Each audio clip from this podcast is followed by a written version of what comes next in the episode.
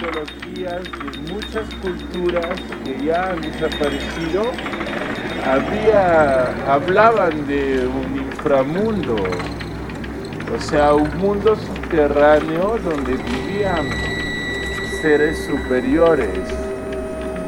Porque ahora con, con la religión cristiana te dicen uh, el inframundo, tú dices, ah, era el infierno de los incas, pues.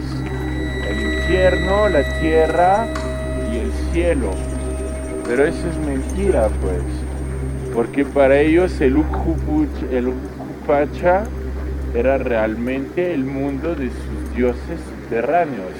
Cuando tú estudias los mayas y los aztecas, sus dioses principales vienen de un río que sale de una cueva y son dioses que vienen del mundo de adentro.